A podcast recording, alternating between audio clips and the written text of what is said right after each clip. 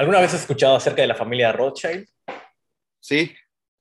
Pues en este capítulo vamos a hablar acerca de la enigmática familia y de cómo logró pues una de las fortunas más vastas del mundo en toda la historia.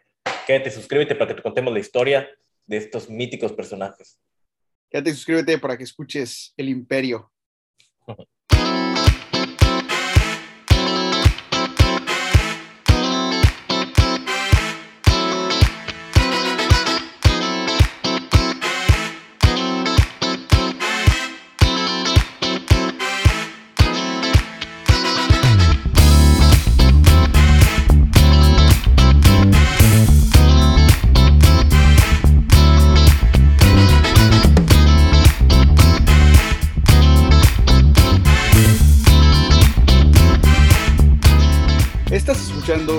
El podcast donde yo, Ricardo Castillo y mi compañero Eduardo López te contaremos el cómo, el por qué y el quién sobre estafas, organizaciones millonarias y las grandes fortunas del mercado.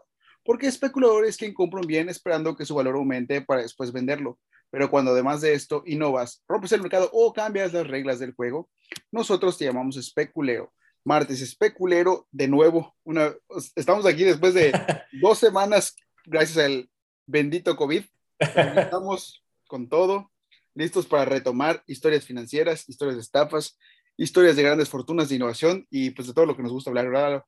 Exactamente, ya superando estos problemas fuera de nuestro alcance, pues ya estamos aquí otra vez y queremos contar una historia así súper, súper eh, que venía este, estudiando ya durante varios tiempos acerca de esta familia, ¿no? Los Rothschild, que pues, muchas eh, teorías de conspiraciones hay. Hay cosas que medianamente son ciertas, hay otras cosas que, que no, pero pues aquí vamos a desmenuzar más o menos el, el ascenso de esta mítica familia, ¿no? Excelente, excelente. Bueno, pues nada más agradecerles, eh, una disculpa porque no hemos podido estar subiendo videos pues como nos gustaría, pero en verdad a mí me dio COVID y después la siguiente semana a Lalo le dio COVID, entonces fue algo que estuvo un poco fuera de nuestro alcance, pero estaremos de vuelta como siempre, tratando de... de martes, ¿no? Muchas gracias para todas las personas que nos siguen, a las que nos escriben. Hemos estado, vaya, creciendo orgánicamente, lo cual nos, nos, ah, nos alegra mucho. Y sobre todo saludar a los nuevos suscriptores, ¿no? Porque pues eh, se han agregado más por, por, el capítulo de, bueno, por las nuevas noticias de Elizabeth Holmes, porque si no han visto el capítulo, vayan a verlo, nuestro segundo capítulo, muy bueno. Este... Si eres nuevo aquí, muchas gracias por, por, por suscribirte, por comentar, por darnos like. Y si solo has escuchado algún capítulo o, solamente estás aquí por curiosidad, tenemos muchas cosas muy padres, muy chidas de las que hablamos. Así que te invitamos a que te des una vuelta por el canal para que veas todos los capítulos que hemos subido. Seguro algo te va a gustar. Y pues sin más por el momento vamos a comenzar con Rothschild. Bueno, eh, ¿cómo comenzó esta historia de esta familia? Todo se remonta en Frankfurt, Alemania. Claro. En un gueto judío. Bueno, Frankfurt es un centro económico, pues de las, es de las bolsas más importantes del mundo, ¿no? O sea, la bolsa importante de Alemania está en Frankfurt y no en Berlín o en, en München o, en otra ciudad, ¿no? Pero bueno, en ese entonces eh, todo empezó además en Frankfurt, pero en un gueto judío. Que era un gueto, era como una comunidad apartada de la ciudad, en donde vivían, eh, pues, las personas, para la redundancia, este, segregadas. Eh, podían ser este, pues, de cualquier religión, ¿no? Pero específicamente era judío, ¿no? Sí. Entonces había leyes severas y era imposible para los judíos que se pudiesen este, blendear en el, pues, con la gente normal, o sea, este, como que habían restricciones, así como, como hay restricciones de que, ah, no puedes salir este, en esta zona a tal hora, algo así existía ahí, ¿no? Pero muchísimo más fuerte y con más eh, enforcement policial, ¿no? ¿De qué época estamos hablando? Mil, del siglo XVIII, mil, 1700 y pelo, ¿no? 1700 y algo. No, hace muchísimo tiempo, ok. Eh, pero bueno, eh, los judíos habían transformado estas eh, dificultades en, algo positivo, ¿no? Ah, como buenos judíos. Exactamente, ¿no? Lo habían convertido en una virtud, en hacerse autosuficientes y celosos para preservar su misma cultura a cualquier costo, ¿no? Este, de hecho, hay varios reportajes así de cómo, bueno, hasta actualmente, ¿no? hay comunidades más, este, eh, ¿cómo decirlo?, ortodoxas que pues hasta el día de hoy siguen preservando sus mismas costumbres, usos y costumbres, ¿no? Pero bueno, eh, empezó todo con una persona, Mayor Amschel Rothschild, que fue el primero de esta familia, el primero en acumular riqueza por prestar dinero durante el siglo XVIII. Entendía la... Un, un, ¿Cómo se llama? Un, usurero. No es usurero, sí. Al principio, ahorita te voy a contar más o menos qué, qué, qué, qué razón tenía él, ¿no? Ok. Él entendía que el poder, la concentración y cohesión eh, uno pensaría que de, que de dónde sale el dinero de esta persona, ¿no? Porque pues si vive en un barrio, bueno, en un barrio, en un gueto, que pues no hay muchas oportunidades para poder florecer porque no puedes comerciar abiertamente con los, bueno, en este caso con los alemanes o la comunidad de Frankfurt normal, o sea, estabas limitado en ese, en ese punto, ¿no? Y es cierto que, bueno, él empezó como un cierto tipo de prestamista, pero, pero realmente si te pones a pensar, pues, ¿con qué capital empiezas, no? Es lo que uno pensaría. O sea, por más, ok, prestas, ¿a cuánto más de interés vas a prestar? ¿Al 20? Que ya está claro, o al 40. está sujeto a la liquidez de ese préstamo, sí es. Exactamente, y está sujeto al capital que tú tengas para poder eso. Y bueno, además de que el tema de la cartera vencida, donde pueda haber, y pues obviamente se dificulta más. Eh, su fuente importante de dinero vino de capital ajeno. O sea, uno pensaría de que, bueno, obviamente, pues si no tienes las oportunidades, pero tienes la capacidad de conocimiento, pues bueno, te puedes hacer de una eh, reputación buena y que puedes manejar capital ajeno conforme a para poder apalancarte, ¿no? O sea, porque pues no tienes capital, pero bueno, sí tienes el conocimiento y muchas veces los, los, las personas de mucho dinero no tienen, este, vienen de herencias pasadas y no saben qué hacer con tanto dinero, ¿no? Porque vienen precedidos de, bueno, no sabieron, no supieron cómo se generó ese dinero, ¿no? Claro, buscan diversificar y simplemente claro, ¿no? o que su dinero se mueva. Y entonces él, eh, Mayer Amschel, Amschel este, protegía los activos confiados por William I de Hesse. Eh, Mayer como una especie de banco, pues protegía ese dinero que recibía de William primero y prestaba y optimizaba el dinero de él para generar más dinero, obviamente. Okay. Meyer este, salió con una sola familia. Eh, además, los, los, poderosos príncipes de Thorn y Taxis, Taxis, Texas, Texas, no sé cómo se diga, ah. Taxis, Thorn y Taxis, y en vez de, de, perdón, en vez de diversificarse y prestarle a más personas, se concentraron solo a esta familia para poder ser como que las, pues, el, pues digamos como que sus clientes preferidos, ¿no? Con el fin de ganar su confianza total y además de que la rienda del negocio solo iba a ser a familiares de los Rothschild.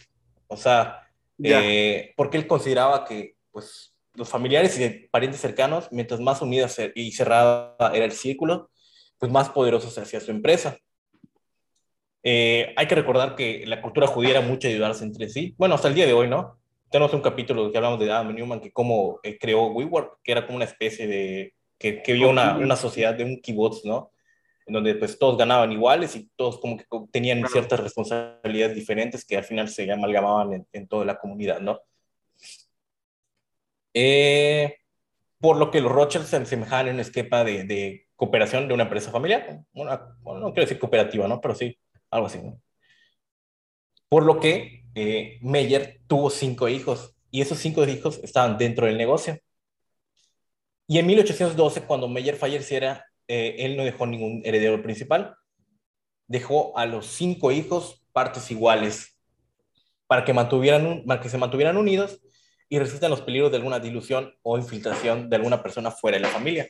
Eso lo vemos hasta el día de hoy, ¿no? O sea, obviamente, este, cuando permites que haya, haya pues, un fondo o, o, como el mismo Carl Icahn, ¿no? Que, que, tomaba empresas, asaltaba empresas y desarmaba las empresas familiares y completamente le cambiaba eh, pues la cultura organizacional, ¿no? De la empresa, o sea, dejaba de ser. Es como si le quitara, no sé, qué empresa este, tiene nombre familiar. Eh, no sé, Bimbo por decir algo, ¿no? Bimbo o... Eh, sí. Ajá, hay un número, ¿no? O sea, JP Morgan le quitas a JP Morgan, ¿sabes? este... Y bueno, eh, eh, hasta el día de hoy, los cinco hijos representan el escudo y el logo de Rothschild. O sea, si ponen en Google, es en Rothschild, van a ver el escudo, que son cinco flechas, ¿no? Que son los cinco hijos que fueron, pues realmente los que empezaron todo esto, ¿no? Porque el papá sí fue como que el precursor que, que abonó el capital, pero realmente lo que empezaron fueron los cinco hijos, ¿no? El, el, poderío que tienen, ¿no? Sí, la, la visión, ¿no? Eh, pues ahorita necesitaban hacerse más grande la fortuna, y ya pues ya eran cinco hijos, ya no podían depender de este príncipe de, de Hesse, que William I, ni de la familia Thorne y Taxis. Entonces ya necesitaban diversificarse y ampliar la red que tenían, porque ya no iba a bastar, ya eran cinco hijos. Y ya tampoco podían basarse solo en una economía, tenían que diversificarse en varias. Eh, Nathan había abierto una tienda en Londres en 1813. Eh, James también se fue a, París. Amschel, otro hijo, se fue a Frankfurt. Salomón se fue a Viena y Carl a Nápoles. Eh, y esos lugares fueron estratégicamente decididos. Claro, sí, de hecho, pues son, o sea, si te pones a pensar, son los centros económicos del mundo, ¿no? Este, pues bueno, en, Nápoles en ese entonces era, en ese entonces en específico, ¿no? Ahorita ya no, pero pues Viena sigue siendo una capital financiera mundial. Así es. Este, en Frankfurt lo mismo, París y Londres, pues obviamente, ¿no? Son, pues, durante mucho tiempo fue las, las, bolsas de valores más grandes del mundo, ¿no? Antes de que sea la de Nueva York o la de Hong Kong y todo lo demás. Sin embargo, pues obviamente la expansión representaba un riesgo latente de división, porque pues ya estaban en diferentes zonas, diferentes idiomas, y pues ya no estaban como que juntos toda la familia, ¿no? Eh, pero eh, quisieron evadir este riesgo, ¿no? Usando la misma estrategia que tenían en el gueto. Eh, adiós a las personas, a los outsiders, y concentraron sus fuerzas desde dentro, ¿no? los Rothschild por decirlo así, yo creo que pues hasta actualmente la información y el conocimiento es el, activo más importante de cualquier empresa, ¿no? Que tenga la información, como lo vemos ahorita, que pues, las empresas de tecnología, el que tenga más data y sepa utilizarlo es el que mayor rendimiento tiene, ¿no? Llámese Google, Facebook, este, no sé, cualquier empresa de tecnología cabrona, ¿no? Lo mismo pasaba es el mismo concepto desde, desde ese entonces, ¿no? ¿Por qué? Porque los Rothschild habían desarrollado una red de mensajería, pues la más eficiente y rápida de toda Europa eh, ¿Por qué? Porque necesitaban tener la información precisa y a tiempo, pues no quiero yo quiero llamarlo a tiempo real, ¿no? Lo que sucedía en los cinco plazas más importantes de Europa, ¿no? Este, sí, se pasaba... Entiendo. O sea, aún con sus limitaciones, ¿no? Claro. Este, porque pues no existían redes sociales, ¿no? ¿no? No existía ni el telégrafo, creo que en ese entonces. Bueno, la verdad no, no sé si existía, pero no, creo que no existía, ¿no? Entonces era una red de mensajería así tipo de caballo, mamadas este, para llevar la información de un punto a otro, ¿no? Vamos a suponer, o sea, si derrocan a un rey, si puta hay una guerra, o si este tipo de este tipo de, de eventos inusuales que pueden eh, obtener algún rendimiento, ¿no? Y ellos habían creado, pues, eh, bueno, además de que tener la upper hand de información en cualquier momento, eh, pues tenían, como digo, la red mensajería más eh, veloz de todo esto, crean un monopolio de, de, información, como te digo. Y además, por ejemplo, ellos escribían, por ejemplo, este, vamos a suponer que pasó algo en Nápoles, el hermano escribió una carta avisando a su hermano en París. Okay. Eh, pero esto estaba escrito en, un dialecto que, puta, que solo hablaban eh, en Frankfurt, en el gueto, ¿no? Se llama Frankfurt Yiddish, que era una especie de hebreo, pero este, que usaban solo los cabrones de, Frankfurt. O sea, puta, era un pinche mini idioma, ¿sabes? Qué chingón, pinche código enigma ahí. Ah, era un hebreo combinado con francés y alemán y la puta madre, que solo en ese pinche gueto, pero no pinche gueto, en ese, en ese solo lugar, sí, sí, sí. este, se, se podía, y además estaba escrito en código, ¿no? Entonces, pon tú que está en código, si descifras el código, está en ese idioma, entonces ya te la pelabas, ¿no? O sea, por más de que, que, que, que abrieras el, el, el, sobre de, de, no sé, qué es. Ah, mira, eh, acaba de decir que van a subir la tasa de interés en Nápoles pues aunque lo leyeran, ya sabes, no era imposible. O sea, porque además sí había ese robo de información, ¿no? Entre bancos. O sea, no solo eran los únicos que hacían este tipo de, de labores, ¿no? Claro, me imagino. De hecho, hubo intentos de robarse la información. ¿Qué? Espionaje industrial de antaño. Sí, o sea, eso siempre ha existido y creo que hasta el día de hoy, ¿no? Sí, claro. Para que vean que todo se conecta en este mundo especulero, o sea, son las mismas tendencias que siempre hay, ¿no? Solo que con diferente tecnología. En este eh, caso, la tecnología eran los caballos. Huevo. En 1824, James Rothschild, eh, el que estaba en París, o sea, James estaba en París, se quería casar. Eh, no obstante, esto representaba un gran problema porque pues ya empezaba el tema de, pues, ok, ya se dividió la fortuna en cinco, pero pues obviamente van a tener hijos con otras esposas y otras cosas, entonces como que ya iban a afectar, bueno, no iban a afectar, este, iba a, entrar en la ecuación pues personas fuera de la familia en sí, y esto iba a representar un problema, ¿no? Eh, y podría traicionarlos, o pues ya sabes, hay divorcios. Bueno, en ese entonces no sé si había divorcios. Sí, no, pero sí.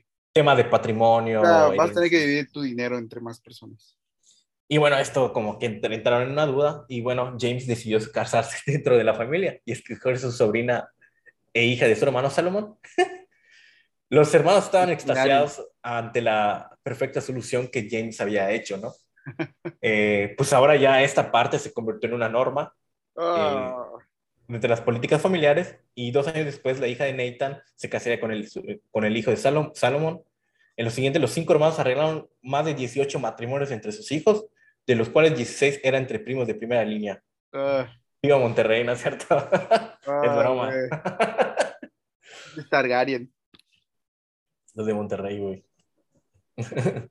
Saludos a los regios. Y bueno, como dijo Salomón, Coteo, somos el mecanismo de un reloj. Cada parte es esencial. Cada engranaje de este reloj sucedía con el negocio, en donde apenas se arreglaba un matrimonio, una nueva línea de negocio sucedía. Por ¿Pero lo qué, nivel de, qué, nivel de qué nivel. No quiero decir ambición, pero ni- nivel de proteccionismo tenías para que Claro, güey. eso está a la cabrón. chinga. Digo, igual, yo creo que pues desconozco acerca de, de- de exactamente qué, no quiero llamarlo secta, ¿no? O qué división de, de- de ju- del judaísmo representa, porque ya ves que hay varias este, Ramas. divisiones dentro del mismo judaísmo, ¿no? Entonces me imagino que ahí sí, pues me imagino que era más permitido poder casarse con familia. De hecho, en el Antiguo Testamento este, había varios este, temas así de que... Pero bueno, a eso ya se le traen otros temas, no vamos a hablar de lo financiero, pero bueno, para que Bueno, entiendan, ¿no? Eh, porque mientras otras sus familias, porque eso también pasaba en ese momento, ¿no? O sea, serían familias eh, súper ricas que pues entraban otros familiares, entraban otros terceros, sufrían crisis, disoluciones al estilo Succession, ¿no? Donde pues había división de empresas y todo lo demás, ¿no? O sea, eso siempre ha existido, ¿no? Y bueno, eh, una de las, o sea, eso fue como que el inicio, ¿no? Obviamente, conforme fue pasando el tiempo, fueron obteniendo muchísimo más dinero. Y una de las jugadas de manipulación de mercado más conocidas, que bueno, hay mucha desinformación en este tema, ¿no? Pero bueno, vamos a tratar de, de, de explicarlo, ¿no? Con eso. Este fue hecho por Nathan Rothschild, eh, que había invertido mucho dinero en las guerras napoleónicas y eran pues los amos de, de, de, pues, de la mensajería y tenían los pues, pequeños, bueno, tenían un gran servicio de mensajeros que le llamaban pájaros, en donde contaban la información y hacían la red, ¿no? Qué chingón. En 1804, cuando ascendió Napoleón al poder, inmediatamente bloqueó el comercio entre Inglaterra y Europa, con la idea de que pues los ingleses eh, todo el oro que tenían en reserva se fuera consumiendo, ¿no? O sea, porque pues no había comercio entre pues esa parte y pues No había mames, una- está haciendo un tipo asedio financiero, qué chingón. Sí, cabrón, está, está chingón esa madre, ¿no? O sea, No, vamos a, eh, ya ves como antes en las guerras los asediaban para que no salieran de los castillos Claro. y, y ahí se consumieran hasta que no podían salir. Pues está haciendo lo mismo, pero financieramente. Exactamente, ¿no? No obstante, pues esta guerra eh, entre la corona británica y Francia, Francia era igualmente una guerra entre dos sistemas financieros. Eh, los franceses se financiaban por medio de impuestos por cada territorio conquistado, no se suponer, o sea, invadían Rusia y pues, les cobraban como que un cierto impuesto para, para el, mi- el mismo estilo, este, ¿cómo llamarlo? Mercantil, ¿no? Eh, pero bueno, eh, el sistema británico era basado en la deuda. Ellos ya fueron como que los precursores de esto. Para 1808, cuando las guerras franco-británicas empezaron, Reino Unido había contraído tres veces más deuda, llegando a los 745 millones de pounds, de libras esterlinas, más del doble que producía su PIB. O sea, y aquí ya vemos este, un tema así de, de, de financiación que hace la verga, ¿no? Y lo hacía a través de mediante la impresión de bonos para financiar estas guerras, que le llamaban unos, creo que se llamaban consuls, que son como bonos a la perpetuidad, que después vamos a hablar de este tema, ¿no? Porque fueron importantes para las guerras, ¿no? Eh, solo que pasaba algo extraño en estas épocas. Este, si vamos a ver la historia del dinero, váyanse a ver la historia del dinero, que es nuestro tercer, cuarto capítulo, que hablamos también de Bitcoin, pero bueno, habla de la historia del dinero. En este entonces, pues todo el billete o, o, o todas las notas sí. bancarias estaban respaldadas en oro físico, ¿no? En ese momento todavía se estaban eh, usando las monedas de, de oro, ¿no? Esto todavía era Eh, real. Claro. Entonces, pues bueno, eh, pues estos bonos que del mismo pueblo compraban estos bonos, pues tenían que respaldarlo o pagar con monedas reales. Por lo que este, tenían que comerciar con la península ibérica para poder obtener oro, porque ya sabes, como que, pues... O sea, en España.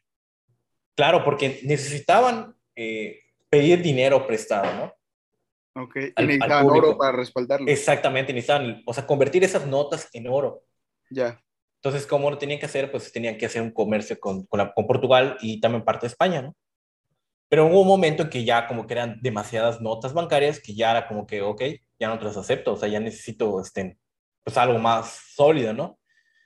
Y en eso, Nathan, que era como que el hermano más hábil de todos los Rothschild, eh, era un experto en arbitraje, en donde él compraba eh, la compra-venta de cualquier divisa o activo, como en este caso era el oro. Eh, por ejemplo, compraba el oro más barato, por ejemplo, en París, y luego lo vendía más caro en, en Londres, ¿no?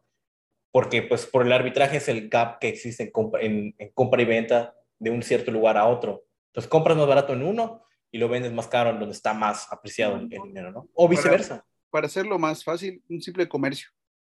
Exactamente, ¿no? Pero pues estamos hablando de aquí de divisas o que es oro, ¿no? En este entonces, ¿no? Eh, y pues bueno, ya era, tenía una reputación bastante eh, importante en Nathan, en, el gobierno británico, que, el canciller Harris empleaba la Rothschild para comprar la mayor cantidad de monedas forjadas de Francia para limitar el oro de las mismas arcas francesas y de la economía. Es como si dijeras que pues de repente, pues en, no sé, en México comparan todo el peso mexicano y ya no habría moneda para poder intercambiar, ¿no? Algo así como los billetes de Cholos Quinkles que ya no, no están circulando porque todo se lo guardan. Ajolotes. Ajolotes, Cholos Quinkles. eh, y bueno, eh, Nathan para la famosa batalla de Waterloo eh, respondería con una compra cuantiosa de oro para abastecer al gobierno británico. Porque él pensaba, bueno... Hasta le, hasta le apostó al, al, ganador. No, porque él había apostado que dijo, bueno, esta batalla de Waterloo solo va a ser una batalla, o sea, se van a agarrar putazos durante más de... Porque esta guerra fue como de, ay, no creo que de 20 años, 15 años, algo así. Entonces, como que él apostaba que, bueno, voy a comprar un montón de oro para luego ir comenzarlo a, a, a, vender a la corona británica poco a poco, ¿no? Pero compró así un putazazazo, ¿no? Pero te digo, no fue de Francia. Sí, sí. Ah, ok. Con, contra Inglaterra y Prusia y otros. Ah, ok. O sea, yo, yo sabía que era contra, contra Rusia, no sabía que Inglaterra igual estaba ahí. Sí, este... O sea, Rusia e Inglaterra eran, eran, eran aliados. Pues bueno, o sea, estaban en contra de, de, de, ¿cómo se llama ese cabrón de Napoleón? Ajá. Ajá, ese es otro tema, ¿no? Pero bueno, eh, como te digo, Nathan esperaba que iba a durar muchísimos años la guerra y el oro poco iba, se iba a poder desprendiendo. Pero el resultado fue una brutal derrota francesa. Sí. Pero en ese momento, como te digo, no había redes sociales eh, y los Rothschild tenían el mejor sistema eh, de FedEx o algo así de información. Eh, pues llegó rápidamente el, el, el, el chisme en código para ellos, ¿no? Antes de que, pero bueno. Maldita sea, ya veo hasta dónde va esto. En ese momento los Rothschild tenían una pila de dinero asentada en sus arcas, o sea, impresionante. Y que, y que, pues prácticamente ya no iban a poder hacer nada porque ya eh, pues el gobierno británico iba a dejar de financiar sueldos de soldados, subsidios, armas, este, y pues todos los, los, los pues, todo el dinero que se puede gastar en una guerra, ¿no? El negocio de la guerra por lo que los precios del oro iban a descender porque pues ya no iba a estar tan codiciado el oro, porque pues ya... Ya no iba a estar tan encarecido. Ajá. Exactamente, o sea, es como oferta y demanda, ¿no? O sea, ya no van a necesitar tanto oro, pues iban a descender. Y ellos ya tenían, vamos a suponer, un hangar lleno de oro, ¿no? Literalmente decían que eran no sé cuántos este, cofres de oro que tenían en sus arcas, ¿no? Como rico MacPato, ¿ah?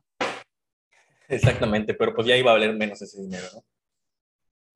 However, no obstante, existía eh, una salida, un way out en este problema. Los Rothschild podrían usar este oro para explotar el mercado de bonos. En julio de 1815, el periódico London Courier reportó que Nathan había comprado una gran cantidad de bonos. Estos bonos eran conocidos como console, que como que comprabas, vamos a suponer, comprabas un bono a 20, a 20 dólares, bueno, a 20 libras esterlinas y te iban a dar un, un, un interés eh, un interés de 3% a perpetuidad. No te iban a devolver el capital. A la madre, a perpetuidad. A perpetuidad era como unos fixed annuities. Es un activo medio raro, ¿no? Que ya no existe, obviamente, que era como que para financiar guerras, ¿no? No tiene sentido. Y que, bueno, obviamente también fluctuaba y ese precio, este, podía ser solo comprado por el mismo gobierno en algún momento, ¿no? Con un prime, obviamente, ¿no? Ok. O sea, no te podían comprar más barato de lo que ya habías hecho, ¿no? Pero bueno, o sea, tenías un interés, este, pues, perpetuidad completamente, ¿no? Wow. Sí, esto está cabrón, pero pues obviamente... ¿Quién se le ocurrió esa jugada, pero... Pues, la verdad no tengo ni idea cómo, cómo pudieron haber creado este, Instrumento. este instrumento, pero pues, ajá, de los primeros bonos, igual, ¿no? Pero No es como una medida desesperada, de necesitamos lana, la chingada, ofréceles algo. Claro. Y pues obviamente como no devuelven capital, pues es toda madre, ¿no? Para ellos. Eh, pero bueno, compró un montón de esta cantidad porque obviamente era una seguridad y aparte que los precios mismos de estos bonos iban a aumentar, dado que el gobierno británico ya no necesitaría prestar dinero, por lo que los precios de estos bonos iban a ser más caros. O sea, es, es lógico, ¿no? O sea, si ya no quieres prestar dinero, pues vas a poner una cantidad, o sea, vas a elevar el costo de estos Iba a bonos. ser más difícil ya- adquirirlo. ajá. Exactamente, ¿no? Entonces, como que previó ese, es- ese, ese shift, ese cambio, y pues dijeron, pues vamos a comprar eh, eh, la mayor cantidad de estos bonos, ¿no? Ok. Eh, en 1800 para 1817 el precio de los bonos había subido un 40% para proceder a su venta. O sea, él aguantó, aguantó, holdeó, holdeó, holdeó y obtenió, obtuvo un 40% de rendimientos, que es un trade, que bueno, el dinero que, que utilizó en esta operación fueron más de 600 millones de dólares, ¿no? Este, y ese fue el caso de cómo él logró un trade cabroncísimo. De hecho, hay, hay varios videos de que hablan de que eh, obtuvo la mensajería y que como que comenzó a espa- esparcir un rumor de que Francia había ganado esa batalla y que se pusieron como locos y bajó los precios de, de las acciones muy cabronas. sea, fueron los muchos- primeros especuladores culeros de la historia. Ajá, pero existe ese, ese rumor, ¿no? De que como que inventó el rumor que Francia ganó, que bajó los precios de, de las acciones, recompró y pues obviamente se volvió a ir porque ganó efectivamente este, el, el otro grupo, ¿no? Pero, pero realmente esto no está documentado, realmente es un chisme que no sé de dónde salió. Esto es lo que está documentado que realmente sí pasó, ¿no? Ya. Este, por eso muchas hablan de las conspiraciones de los Rothschild, que pues más o menos, o sea, si es una manipulación, es un especulador, más que nada, ¿no? Que es una manipulación, porque tampoco se metieron en el, en el tema así de, de- Eh, sí. ¿Qué pasa hasta el día de hoy? Pasa. sí. Claro, o sea, pues ahí nada más eran unos güeyes que vieron oportunidades, ¿no? Porque así como que les pudo haber salido mal y ganaba Francia. Y los pues sí verga. con el Twitter.